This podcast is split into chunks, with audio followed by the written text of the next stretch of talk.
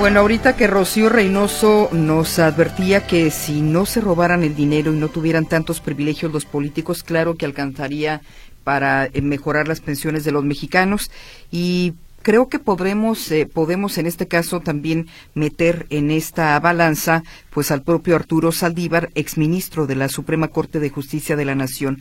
Él defendió sus privilegios económicos y aseguró que no renunciará a su pensión dorada del Poder Judicial. El ministro en retiro de la Suprema Corte de Justicia de la Nación afirmó que no renunciará a sus privilegios económicos como su pensión dorada, que es de más de dos millones de pesos al año. Justificó que la reforma al artículo 127 constitucional, que entró en vigor en el 2010, no aplica de manera retroactiva. A mí no me aplica yo llegué antes de que entrara en vigor, así es de que consecuentemente a mí me protege un artículo que establece que durante el tiempo de mi encargo no se podía bajar el sueldo. Él estuvo en conferencia de prensa donde se le preguntó precisamente de los eh, privilegios que ha tenido como ministro de la o que tuvo como ministro de la Suprema Corte de Justicia de la Nación. Hay que recordar que además él se retiró precisamente para sumarse a la campaña de Claudia Sheinbaum pues el día de ayer dijo, bueno, pues sí, percibo de pensión dos millones de pesos al año, pero es parte de privilegios a los que yo no voy a renunciar. ¿Qué dinero alcanza para pagar todo eso? Pues nada, la verdad es que por más que quieran, la situación es cada vez más complicada en las finanzas públicas, pero eso sí, lo que se regatea es a los trabajadores, los que menos ganan, no pueden acceder a ningún tipo de mejora porque entonces se viene una crisis eh, económica, el país se va a colapsar, las finanzas no van a alcanzar pero para ellos no, ¿verdad? Para ellos siempre hay suficiencia. Sí, para ellos eh, siempre hay suficiente. Y déjeme hacer un apunte extra. El eh, presidente Andrés Manuel López Obrador busca elevar a rango constitucional la pensión permanente para personas con discapacidad y que la edad para recibirla de adultos mayores se reduzca de 68 a 65. Pretende además obligar a las empresas de transporte ferroviario a dar preferencia al servicio de pasajeros en los trenes con el fin de generar bienestar social en el país mediante la creación de fuentes de empleo y la mejora de movilidad, contribuyendo a descongestionar las carreteras. También buscará plasmar en la Constitución la prohibición de los vapeadores para evitar que menores de edad sean víctimas de las tácticas publicitarias de una nueva cartera de productos peligrosos para la salud.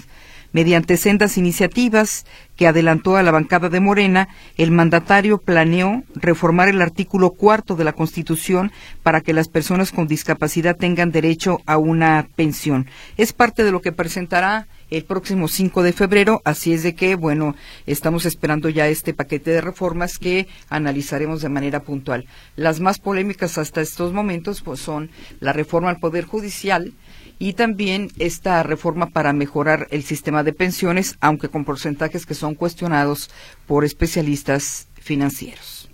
Bueno, nos están advirtiendo en este momento de que hay un choque en la autopista a Zapotlanejo, en la libre Zapotlanejo. Específicamente, el punto al que nos hacen referencia es en eh, la calle de David Alfaro Siqueiros y la Libre Zapotlanejo, muy cerca de la zona que se conoce como Arroyo de Medio o del Vado. Así que tómenlo en cuenta, en este momento hay un accidente vial y está generando complicaciones a la circulación en esa zona de la ciudad.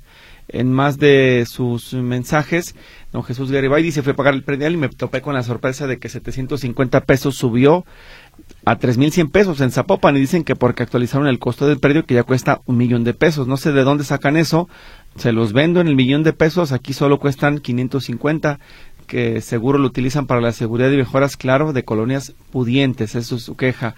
Javier Gutiérrez, el reportaje de Ricardo demuestra muchas similitudes en materia de seguridad entre AMLO y Felipe Calderón.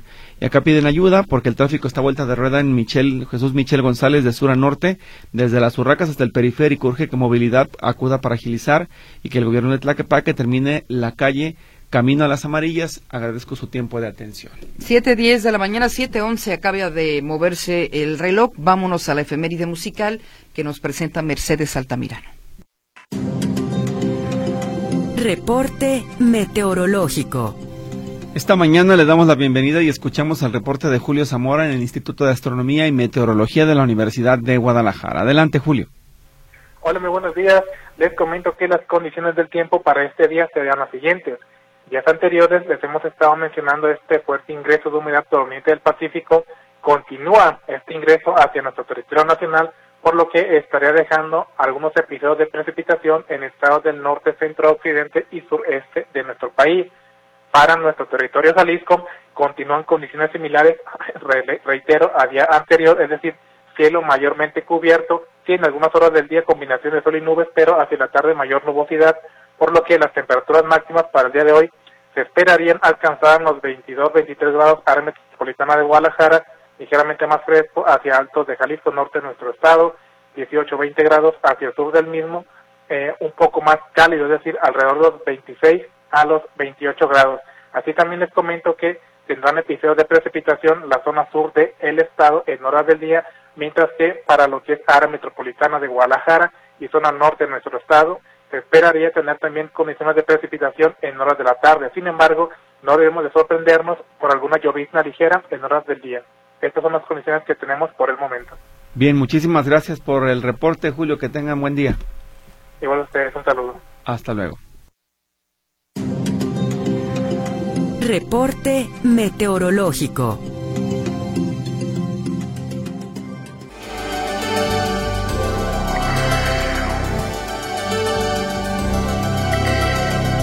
Bueno, regresamos, tenemos más información. Le damos la bienvenida a Héctor Escamilla, que nos tiene el eh, siguiente reporte. Héctor, adelante. Buenos días. ¿Qué tal, compañeros? ¿Cómo están? Buenos días, un gusto saludarlos de nuevo. Eh, este año está complicado en materia de sequía. Es una situación que se está arrastrando desde el año pasado y, pues, cuando menos los primeros meses de este 2024 serán sumamente complejos en la materia, porque además de estar arrastrando, reitero, lo del año pasado, pues este año tampoco se asoma como mejores condiciones atmosféricas para que la situación cambie. Eh, para darnos una idea de la, de la gravedad, eh, estamos hablando que este sería el peor año en materia de sequía desde el 2012. Así de importante es esta problemática. Y, eh, por ejemplo, puede ser un comparativo año con año. Por ejemplo, en 2023, quien vea los reportes de la Comisión Nacional del Agua me va a decir, bueno, en 2023 los 125 municipios de Jalisco tenían sequía Sí, es cierto, así marca el reporte. Sin embargo, era sequía eh, anormal, eh, eran municipios con situaciones anormalmente secas o eh, sequía moderada. El problema que está presentando este 2023 es que apenas está iniciando el año ya tenemos 71 municipios con sequía severa y 8 municipios con sequía extrema. Entonces eso nos habla de eh, la problemática que se está presentando. Las lluvias, bueno, al parecer incluso este año, igual que el pasado, recordemos que iniciaron pues no a mediados de junio como siempre se programa, sino incluso estuvieron llegando pues, en la primera, en la segunda semana de julio, o sea, llegaron con retraso. Y este año pudiera presentarse una situación similar debido al fenómeno del niño en el Pacífico. De, hecho, este niño, este fenómeno atmosférico, eh, pues estará causando estragos y vamos a escuchar sobre este tema a Valentina Davidova Belitska, que es profesora investigadora del Centro Universitario de Ciencias Biológicas Agropecuarias de la Universidad de Guadalajara y experta en esta materia. ¿Qué nos espera? Bueno, desafortunadamente el pronóstico también publica el Servicio Meteorológico Nacional no es muy alentador, se puede decir. ¿Por qué? Porque pronostica las temperaturas por arriba de la normal tanto en enero como en febrero como en marzo, así como escasez de precipitación. De por sí, marzo-abril son los meses que llueve muy poco. ¿Qué, significa? Significa que pues probablemente en febrero, marzo y abril no vamos a tener nada de lluvias. Ahí escuchamos parte de lo que dice el especialista y hace otro análisis. Ella menciona que por ejemplo, entre abril y mayo, incluso junio, existe 70-75% de posibilidad que este fenómeno del niño se disipe.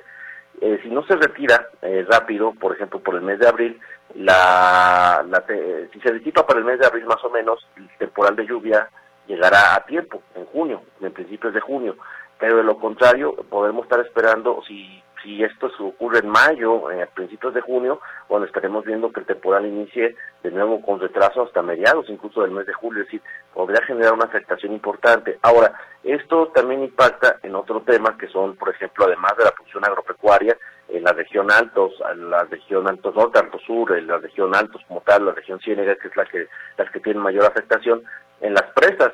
En las presas, eh, por ejemplo, el año pasado, eh, la, en promedio las presas de Jalisco se encontraban 82% de su capacidad. Este año, eh, si uno ve lo que reporta la Conagua, se encuentran al 65%, entonces hay que preocuparse en este tema. Chapala eh, le está batallando también, eh, la presa Calderón eh, no no no eh, se encuentra cerca del 30%. Dicen las autoridades que no va, no va a haber desabasto de agua por la puesta en operación de diferentes proyectos hidráulicos. La presa, el, el complejo o el acueducto La Red Calderón va a generar un importante volumen de agua. Dice la autoridad que no habrá tandeos o, o afectos como ocurrió en el 2021, pero pues la realidad es que las presas le están batallando también porque no se llenaron en el temporal 2023 y está, estarán arrastrando esos efectos durante los primeros seis meses de 2024. La información, compañeros, muy buenos días. Bien, Héctor, muchísimas gracias por la información. Así que tómelo muy en cuenta, será año complicado en materia de agua, si bien estará la fuente alterna que ya nos daba conocimiento el titular eh, Jorge González, pues eh, en este caso específico las eh, fuentes de abastecimiento de zona metropolitana también pudieran verse mermadas debido a la falta de lluvias, así que hay que ser muy precavidos siempre, pero particularmente en esta época de sequía hay que tener mucho, mucho cuidado con el líquido para que pueda, podamos administrarlo y pueda alcanzarnos a todos. Bien, en más participación del auditorio, Miguel Villaseñor reporta que en Colinas de la Normal, por filósofos, riegan los jardines con tomas del CIAPA. El problema es que esto sucede día y noche, así es de que considera que hay desperdicio. José Luis López, hagan un cálculo de lo que gastarán en campañas políticas y qué pasaría si ese dinero lo repartimos entre toda la nación. A cada uno le tocarían tres millones de pesos. Es eh, lo que menciona José Luis López. Vienen eh, más de su participación también a través del chat. Tenemos algunos mensajes que tenemos que compartir con ustedes. Eh, dice acá, en Tequila el crimen organizado tiene amañadas las elecciones. Ellos controlan la presidencia municipal y a los policías y tránsitos. Ojalá el gobierno federal hiciera algo, es lo que dice esta persona. Por otro lado, dice Oscar Avilés, vivo en Santa Teresita, donde puedo reportar una luminaria que no funciona. Es en el 070 de Guadalajara ese es el número de contacto donde puede hacerlo y enseguida le conseguiremos también el número de chat eh, conjunto entre Guadalajara y Zapopan, donde usted puede hacer también ahí algún tipo de reporte. Y ya le adelantábamos al principio del eh, programa que el rector general de la Universidad de Guadalajara, Ricardo Villanueva, llamó a los diputados para que antes de pedir licencia para contender por un cargo de elección popular, aprueben la iniciativa de presupuesto constitucional que brindaría los recursos de la Casa de Estudios de los Vaivenes eh, Políticos. Cabe recordar que después de años de estira y afloja, el pasado 8 de diciembre, el gobernador Enrique Alfaro presentó una iniciativa al Congreso que le garantizaría un presupuesto constitucional irreductible del 5% a la UDG. Eso está todavía pendiente, pero antes de que esto se descomponga por el asunto de las campañas políticas, pide que lo aprueben y trasciendan en la historia de Jalisco. También habló, habló de otro tema, como es el hecho de que salga adelante el Museo Ambiental. Mencionó que destinaría de su presupuesto de este año 200 millones de pesos para continuar con las obras del Museo Ambiental, el cual es considerado uno de los proyectos, proyectos insignia del extinto Raúl Padilla López y de la propia ciudad dice que es algo que tiene que definir primero el Consejo General Universitario, cuánto dinero estaría aportando, y eh, posteriormente el Consejo de Rectores, pero aspira a que sea entre 150 y 250 millones de pesos para reactivar la obra del museo. Luego de asumir la presidencia del Centro Cultural Universitario, Villanueva Lomelí señaló que terminar el Museo Ambiental es una de sus prioridades registra en la actualidad un avance del 80% y por cierto que esta semana será el nombramiento del nuevo director del auditorio Telmex. En otras noticias, en el marco del segundo aniversario del macroperiférico, el gobierno del estado informó que habrá obras en los próximos días para dar continuidad al servicio hasta el municipio de Tonalá comenzarán con una inversión de 284 millones de pesos. La primera etapa de conexión incluirá las primeras tres estaciones después de la barranca de Huentitán, que estarán en Colonia Jalisco, Los Conejos y Emiliano Zapata. Serán en total 15 kilómetros restantes para conectar desde la última estación que hoy existe al centro de Tonalá, según reveló el gobierno estatal. También se podrá conectar a través de las líneas alimentadoras con toda la red de transporte hasta la línea 2 y línea 3 del tren eléctrico urbano, el macrobús y el BRT, que se construirá también rumbo al Aeropuerto Internacional de Guadalajara. Y la Secretaría de Salud Jalisco evalúa aumentar los grupos vulnerables para la aplicación de la vacuna contra COVID-19 que compró de la farmacéutica moderna ante el aumento de casos de enfermedades, por supuesto, respiratorias y, por supuesto, la mediana demanda a esta campaña, es decir, se ha quedado por debajo de las expectativas. Así es de que el día de ayer el secretario de Salud, Fernando Petersen, manifestaba la posibilidad de que se ampliara el número de grupos considerados vulnerables. Recuerda que arrancó la tercera etapa de la vacunación para grupos vulnerables, en este caso, mujeres embarazadas y personas con VIH. Bien, en más de, las noticias, si usted coincide con estas cifras, háganoslo saber. Usted que vive en Tlajomulco, y es que según datos del INEGI, en el municipio de Tlajomulco se registró una disminución cercana de 15% en el número de los delitos. De acuerdo con datos proporcionados además por la Fiscalía del Estado, el municipio registró un total de 2.332 ilícitos en 2023, en contraste con los 2.740 del año anterior. Esto representa una reducción de 14.9% en los delitos que abarcan como roba vehículos, roba particulares, establecimientos comerciales, hogares, individuos y clientes bancarios. En el caso muy particular de roba viviendas, Tlajomulco también mostró una disminución de 7% durante el último año, con solo 452 casos de 2023 en comparación con los 486 de 2022. En robo a negocios también baja la cifra de 449 del año pasado contra los 578 del 2022, lo que representa, dicen las estadísticas, una reducción de 22.3%. Lo importante es saber usted cómo se siente. Y el coordinador de seguridad en Jalisco, Ricardo Sánchez Berúben, entregó el pasado jueves la documentación que le requirió la Contraloría del Estado para que demuestre el origen lícito del dinero que invirtió en la financiera Jox Holding donde es uno de los cientos de afectados por el presunto fraude de esta empresa. Así lo confirmó la propia eh, Contralora Teresa Brito. Ella mencionó que estará en un procedimiento de investigación a Sánchez Berúben, ya que se le requirió, se le otorgaron cinco días que fenecieron el pasado jueves y el señor ofertó una respuesta, anexó documentos y es lo que estamos analizando dentro de esta investigación. Esto lo manifestó de manera textual la funcionaria. Hay que destacar que, de acuerdo a la Ley de Responsabilidad de los Servidores Públicos de Jalisco, al haber omitido en su declaración patrimonial una inversión a la financiera Jox Holding, le pudiera costar al coordinador de seguridad del Estado desde un apercibimiento hasta la, inhabilitación temporal para desempeñar el servicio público. Así es de que el escándalo con el fraude de esta empresa, pues puso también de manifiesto que Ricardo Sánchez Berumen estaba invirtiendo sin haberlo reportado a la autoridad estatal es decir, estaba obligado a decir cuento con este patrimonio en su 3 de 3 y sin embargo no lo hizo. No lo hizo. En más eh, de su participación, nos dice una persona, don Fausto Jasso, que le ayuden por favor si alguien localizó esta cartera con sus documentos. Dice que la extravió el martes por la ruta 611A. Tienen papeles y credenciales a nombre de Fausto Jasso. Quien la haya localizado la encontró, comuníquese al 3343 201600 dice eh, don Fausto que lo que le interesa evidentemente pues son los plásticos y documentos que estaban ahí. Le reitero, fue en la ruta 611A. Si alguien encontró esa cartera, favor de comunicarse al número 3343 201600 eh, para proporcionar información de dónde se encuentra la cartera. Hacemos una pausa, regresamos con deportes.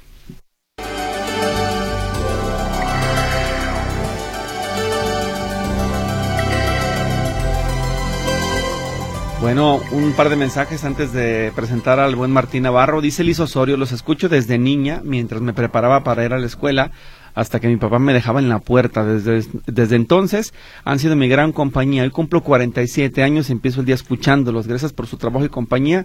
Y sí, en realidad quiero sus felicitaciones. 47 años. Así es, mira. O 42 dijo. 47. 47, muchísimas felicidades. Invítenos al pastel un cafecito para, para celebrarlo y muchas, muchas gracias por la escucha. Sabemos que efectivamente Radio Metrópoli también es una costumbre familiar que además hace un vínculo muy importante porque efectivamente algunos que eran niños eh, se acostumbraron a la estación cuando los llevaban a la escuela. eso es. eso, eh, eso es muy frecuente y le agradecemos el que continúe con esta lealtad. Muchísimas felicidades, que pase un excelente cumpleaños. Sí, hay personas que me han dicho a mí, yo me despertaba con el tono del noticiero, ya ves que a la hora en punto, y se era mi despertador, o me lo ponían para despertarme para ir a la escuela, entonces ahí está también el recuerdo. Muy bien. Vámonos con los deportes, ya está en esta mesa de trabajo Martín Navarro, amigo, bienvenido, ¿cómo estás? Muy buenos días, ¿cómo están? Grisela, Víctor, vámonos con la información. Ayer, noche, noche de estadio lleno en el Akron Trafical, se armó antes y después del juego, y bueno, pues Chivas con su gente ya logró una victoria. El Guadalajara le ganó tres goles por dos al Toluca. Un duelo importante, lleno de emociones, dramático, bien jugado y la afición se fue muy contenta con esta victoria del Chiverío 3-2. Tuvo que aparecer ¿eh? Ricardo Marín, quien salió de la banca después de una lesión y bueno, al minuto 81 clavó el gol de la victoria luego de que estaba el juego 2-2. Habían marcado por Chivas, Fernando Beltrán y Pavel Pérez. Por Toluca descontaron Marcel Ruiz y Brian García. Lo malo, lo malo es que el defensa Gilberto Sepúlveda salió en camilla y directo al hospital tras un fuerte choque de cabeza con el novato Mateo Chávez. Resultó con fractura facial, aunque el día de hoy Chivas pues tiene que dar a conocer ya el, reporte exacto eh, médico para eh, conocer el grado de la lesión. Escuchemos lo que dijo el técnico Fernando Gago. Creo que también tiene un, un efecto emotivo también en el plantel que se necesitaba eh, tener la primera victoria. Por ahí el análisis del partido Creo que, que en líneas generales el partido estuvo bien, con más dominio de, del rival. Nos posicionó en unas situaciones para jugar en, en una zona que por ahí no lo queríamos jugar. Sí lo queríamos jugar un poquito más bajo, eh, en una zona media, para tratar de generar esa, esas pérdidas y desde ahí tener ataques como, como tuvimos posibilidades de eso.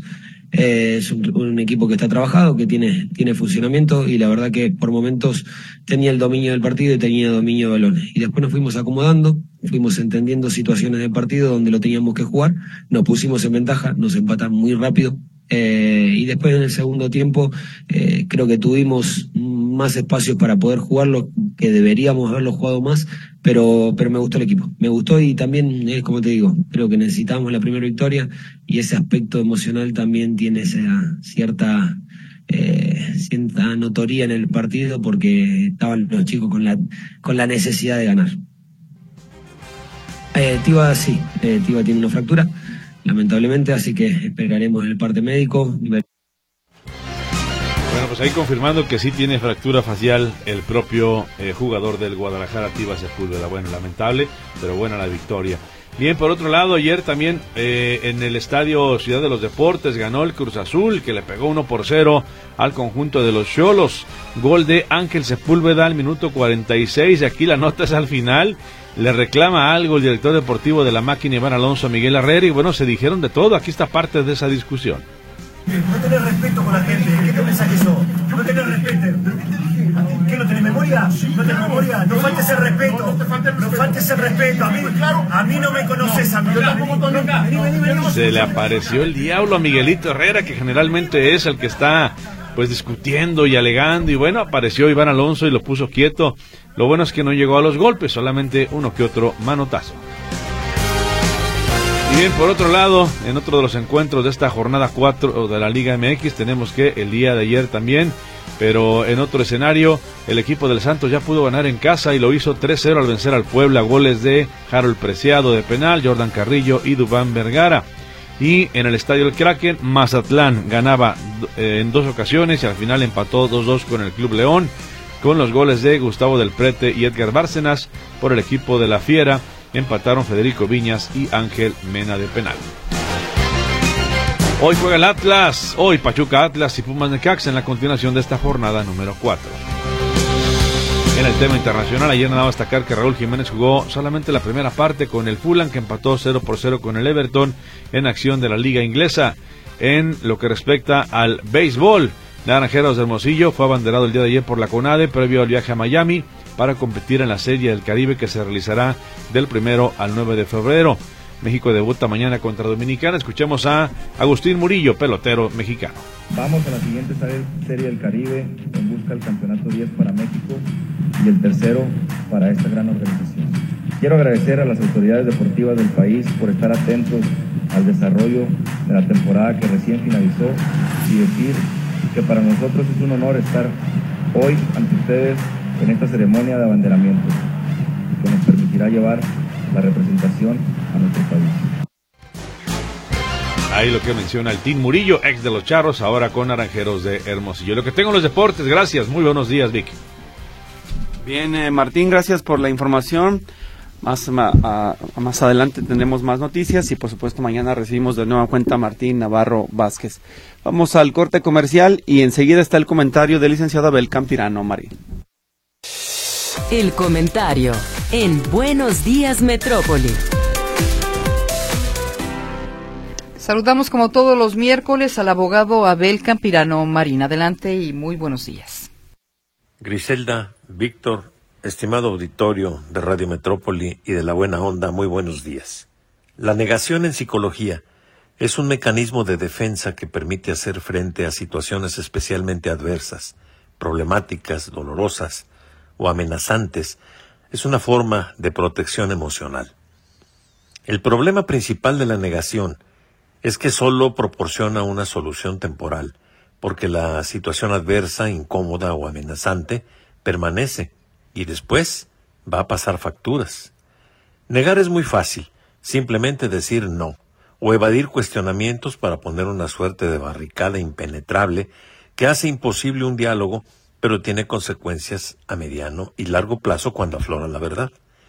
Ese es uno de los principales problemas con que se enfrenta el periodista hoy día. Cuando confronta a una autoridad con pruebas, con datos, con hechos, con documentos gráficos, con audios, y ésta civilinamente lo ignora. Se limita a negar la veracidad de sus pruebas, de sus fuentes de información, y esto constituye una ofensa no solo al interlocutor, sino a sus lectores, a sus oyentes, a sus televidentes, una falta de respeto total a la labor informativa. La negación es una estrategia eficaz de enfrentamiento a situaciones particularmente estresantes que implican en el cuestionado un acorralamiento argumentativo que le impide salir airoso en condiciones normales en un tema polémico, y muchos políticos la utilizan como instrumento para desvirtuar hechos categóricamente desde el sitial que brinda el cargo, y de paso coloca al interrogado o al cuestionado en el papel de una víctima agredida por un lobo que busca, como sea, capturar a su indefensa presa. Negar las cosas no quiere decir que éstas no existan o no sucedan. Sin embargo, permite no salirse de la zona de confort emocional, teniendo todavía en el arsenal la ironía o el desacreditamiento como formas de contraentrevista para colocar contra la pared al reportero, al periodista de investigación, que aparecerá como alguien que forma parte de una conspiración para instigar la desconfianza en contra de la autoridad. En un mundo tan comunicado como el actual, en un mundo globalizado, donde las redes sociales tienen un papel importantísimo en la información, desde luego con el riesgo que implica la posibilidad de plantarnos frente a las noticias falsas, las llamadas fake news o las deepfakes, es decir, imágenes o videos manipulados que muestran toda apariencia de autenticidad, pero que son en realidad absolutamente falsas y manipuladas, causan un gran desconcierto entre las personas que acceden a las fuentes de información. El punto es que las deepfakes, las fake news y la negación juegan para los dos lados, porque de la misma manera que el gobernante presupone que el reportero le está tendiendo una trampa con notas, con imágenes o con audios falsos, la autoridad puede hacer lo mismo hacia la ciudadanía y pretender engañarla o incluso engañarla, presentándole una realidad distorsionada e incluso una realidad virtual pero inexistente. La AECOC, una asociación empresarial española creada hace 40 años, en el año de 1977, que comprende renglones como alimentación, bebidas, hotelería, droguería, perfumería, salud, textiles, libros, ferretería, bricolaje, bueno, prácticamente todo. Publicó una breve monografía sobre las deepfakes que están empezando una expansión viral acompañadas de la estrategia psicológica de la negación que lleva a la confusión, y cito textual porque me parece importante. Esta confusión afecta todos los planos de la vida política, desde el día a día de la gobernanza debido a la posible manipulación de imágenes con contenido acerca de las decisiones políticas tomadas hasta el momento más crítico de la vida política de una nación, eh, la de las elecciones, el día de las elecciones, por la posible manipulación de las masas. Fin de la cita. De lo expuesto, ¿qué debemos tener como punto de reflexión? Comprobar los hechos antes de formular conclusiones anticipadas. Cuando alguien niega sistemáticamente las cosas y no admite jamás la certeza de que al menos alguna de esas afirmaciones es correcta y es cierta, pues está muy mal porque nos está ocultando la verdad y hay que tener mucho cuidado. Debemos de tener cuidado con las imágenes, con las grabaciones, con los audios que llegan a nuestras manos, provenientes de todas partes y que tenemos al alcance de la mano en nuestro celular. Comprobemos siempre las fuentes. Comparemos las notas informativas en radio, en prensa, en televisión, con las redes sociales. Hay que formar nuestro propio criterio. Cuidado tanto con los negativistas como con los seguidores de las teorías conspirativas y sobre todo con los que manipulan las imágenes y los audios. No todo lo que aparenta ser cierto lo es. Tengamos mucho cuidado. A veces la realidad es muy distinta de la realidad virtual. Hasta aquí el comentario. Que tengan muy buen día. Muy buen día también para usted, licenciado del Campirano. Muchísimas gracias por su participación. El comentario en Buenos Días Metrópoli.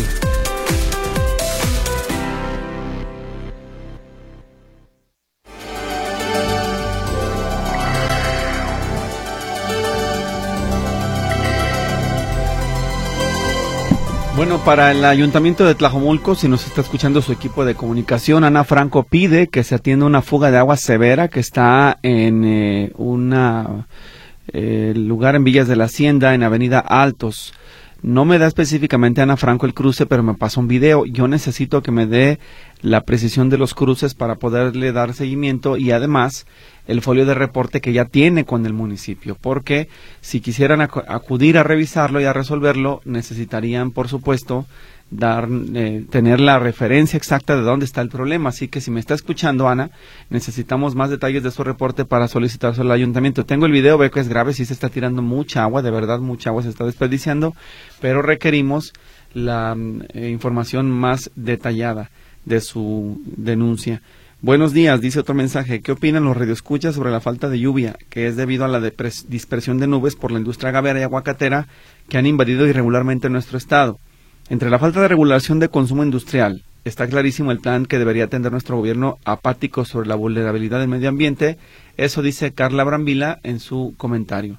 Edgar Ramírez pregunta al doctor Petersen si la Universidad Autónoma de Guadalajara todavía tiene activa la clínica médica para gente de escasos recursos que estaba por la avenida Angeleaño. Gracias por su ayuda y espera la respuesta. Más tarde le preguntaremos al doctor Petersen si esa clínica sigue funcionando para que le dé la respuesta a Edgar Ramírez.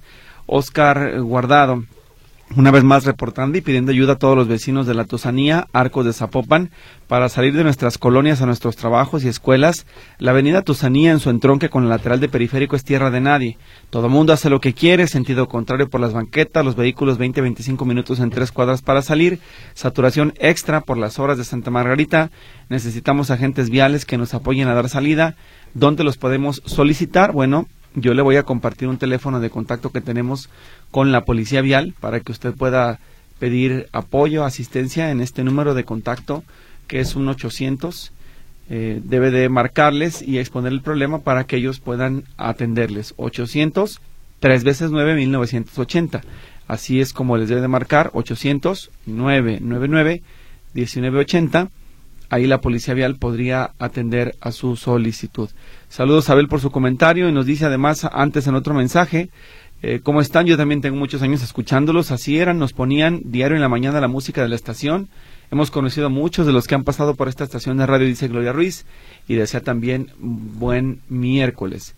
Gabriel Bravo felicita también a Abel Campirano por su comentario sobre la negación. Tiene toda la razón y dice, hablando de negación, Prepárense para escuchar a López Obrador, el maestro de la negación, por decir que el narco no financió su campaña en 2006, es lo que escribe Juan Vázquez. Y por último, Ernesto Pérez. El señor Beruben debió haber sido evaluado por el Centro de Control de Confianza y revaluado por lo menos en otra ocasión. Ocultó, mintió y tergiversó y no fue detectado. Es obvio que esos centros y esas pruebas no sirven para nada. Él y muchos más policías y ministerios públicos no deberían estar trabajando o replantearse esas evaluaciones o eliminarlas. Solo dejan en evidencia corrupción y complicidad y eso es delito y no se persiguen como debe hacerse. Así su comentario esta mañana de don Ernesto Pérez en torno al caso de Ricardo Sánchez Berúben, coordinador del Gabinete de Seguridad, quien, pues ya se sabe, mintió en su declaración patrimonial al negar la existencia de una inversión en la compañía Jox Holding, una compañía que quebró y a la que se le están reclamando más de 500 millones de pesos de los defraudados, personas que buscan su dinero y que por supuesto van a tener dificultades para poder eh, recuperarlo. Vamos a eh, escuchar enseguida el reporte de los espectáculos. Ya tenemos prácticamente en, eh, aquí en cuestión de eh, minutos a nuestra compañera Pilar Gutiérrez. Ella nos va a presentar en esta ocasión la información, toda vez que Katia Plasencia Muciño se encuentra de vacaciones. Así que te saludamos, mi querida Pilar, y te escuchamos. Hola, ¿qué tal? Muy buenos días. Les cuento que Luis Miguel podría cancelar otro de sus conciertos, pero en esta ocasión por la violencia. Es que el Sol de México tenía previsto ofrecer un concierto en Quito para el próximo 21 de febrero, pero actualmente tanto las fans como el mismo artista se encuentran con la duda de si se podrá llevar a cabo este evento. El Estadio Olímpico Atahualpa de la capital ecuatoriana era el escenario anunciado para la única presentación del tour de Luis Miguel en este país. Sin embargo, los organizadores y promotores del concierto señalaron que su celebración depende de la disposición oficial de las autoridades en el marco del estado de excepción que rige el país para frenar el crimen organizado. Esto mediante un comunicado que publicaron en sus redes sociales en el que dicen que la seguridad y el bienestar del público son su prioridad y que esperan tener noticias al respecto muy pronto. De igual manera, en este comunicado también incluyen el evento del productor y remezclador de música electrónica que es Martin Garrix, que estaba previsto para el sábado 24 de febrero y que también es posible que se cancele. Los organizadores comentan que la disposición debe ser emitida por el Comité de Operaciones de Emergencia Nacional, quienes tampoco han permitido el acceso público a eventos deportivos y para todos aquellos que no saben, desde inicios de enero rige en Ecuador un estado de excepción, como ya les decía, para combatir el crimen organizado, lo que incluye un toque de queda nocturno, cuyos horarios varían por provincias y ciudades y en función también del nivel de riesgo asignado a cada una de ellas por las autoridades. Y es por esto que depende la situación en los próximos días, será el veredicto final de si se cancelan estos dos conciertos o si siguen en pie. Pero por otro lado, les cuento también que Maite Perroni se despide de la música y dice que también ya cerró un capítulo de su vida con eso. Y es que el año pasado la agrupación RBD sorprendió a todo el mundo con su regreso a los luego de 15 años de ausencia donde muchos fans también se preguntaban si esto era un proyecto a largo plazo o si era de una sola ocasión. Y aunque ellos aún no responden a esta pregunta como agrupación, Maite Perroni por su parte ya comentó que ella no retomará su carrera musical fuera del grupo y aseguró justamente que la música ya es un capítulo cerrado y que aunque le gustaría volver al escenario de la mano de sus compañeros, al menos en 2024 y 2025 no es algo que vaya a pasar, pero que si todos estuvieran de acuerdo en volver a hacerlo, ella no se negaría a esta oportunidad. A lo que sí se negaría sería a sacar algún sencillo como solista porque ese capítulo es el que ya cerró y la música solo va a regresar a ella de la mano de la agrupación que además Maite Perroni no ha sido la única del grupo que ha manifestado en no regresar como solista, pues Anaí también ya había adelantado que el final de la gira sería el final de su carrera musical y eso hasta el momento, pues ella quería tener una despedida exitosa y con todos sus amigos también. Mientras tanto, Dulce María, Cristian Chávez y Christopher Uckerman no han dado declaraciones sobre su futuro en la música hasta el momento y tampoco han salido a decir parte de estas declaraciones de si se podría regresar a una gira como la agrupación y esto es lo que se sabe al respecto. Pero para más información y todos los detalles al respecto, a las 11 de la mañana en Nota por Nota por la Buena Onda y a las 12 del día en tercera llamada de Radio Metrópoli. Y hasta aquí el reporte de los espectáculos. Muchas gracias Víctor y muy bonito día. Bien, Pilar Gutiérrez, muchísimas gracias por tu participación. Es el reporte de los espectáculos. Le reitero, Katia estará unos días de descanso, así que Pilar, Pilar, Pili se va a encargar tanto de este espacio como de eh, tercera llamada en eh, Radio Metrópoli. A las personas que nos están escuchando, complementarles la información que lo que sucedió allá en la carretera libre Zapotlanejo, al cruce casi con la, calle de Arroyo Hondo, es una persona que murió atropellada. Un vehículo eh, arrolló a, a, una persona en los carriles de alta velocidad, está la zona acordonada y lamentablemente pues el cuerpo de la persona tendido debajo prácticamente del vehículo. Así que si usted pretende salir eh, de la ciudad vía la carretera libre Zapotlanejo, pues tómelo en cuenta porque en este momento está cerrada la circulación en la zona del Vado. Por supuesto que podrá eh, usted correr hacia laterales para seguir su camino, pero debido al incidente de seguridad, la presencia de patrulla, la zona acordonada y por su y además de las personas que están queriendo tomar fotografías y estorbando, solamente viendo lo que pasó, pues está haciendo lenta la circulación. ¿Qué conviene en este caso? Sugerencia, bueno, los que puedan y tengan la posibilidad, pagar mejor la caseta para seguir hacia su destino, por lo menos a Zapotlanejo y luego desviarse por la libre si es que van hacia, por ejemplo, a Totonilco, a Tototlán o pretenden ir a la zona de los Altos, Arandas por este lado, eh, esa es una ruta alterna. Si van para el salto, bueno, pues mejor buscar otras alternas como carretera Chapala o por supuesto la zona del Castillo el Verde para que se puedan acercar al, punto de Santa Fe o Juanacatlán, pero no pasen por la zona de Zapotlanejo porque está en este momento colapsado debido a este accidente vial. Tómelo muy en cuenta. Repetimos, es carretera libre Zapotlanejo, casi en cruce con el Vado. La calle, de hecho, en el mapa aparece como Marcos Lara, entonces eso es lo que tenemos en este momento de información. Eh, por otro lado, bueno, ya me dice acá, y gracias por supuesto Ana Franco, por el reporte dice que el domicilio donde está la fuga es Avenida de los Altos 93, no es un cruce porque es una avenida principal, pero está a la altura de la tercera privada Fresnillo, donde se encuentra esta fuga fuerte de agua eh, potable. El folio de reporte para Tlajumulco TZMX 695103 Ojalá puedan atenderlo porque, insisto, es mucha agua la que se está desperdiciando en esa parte de la ciudad debido a una fuga en ese cruce que ya hemos comentado. Nos vamos al noticiero Notisistema de las 8 de la mañana, es el resumen nacional. Les recuerdo que de regreso estaremos en la tercera y última hora de Buenos Días Metrópoli, además de que tendremos las portadas de Jalisco, el resumen local, el comentario y más información con los reporteros Notisistema.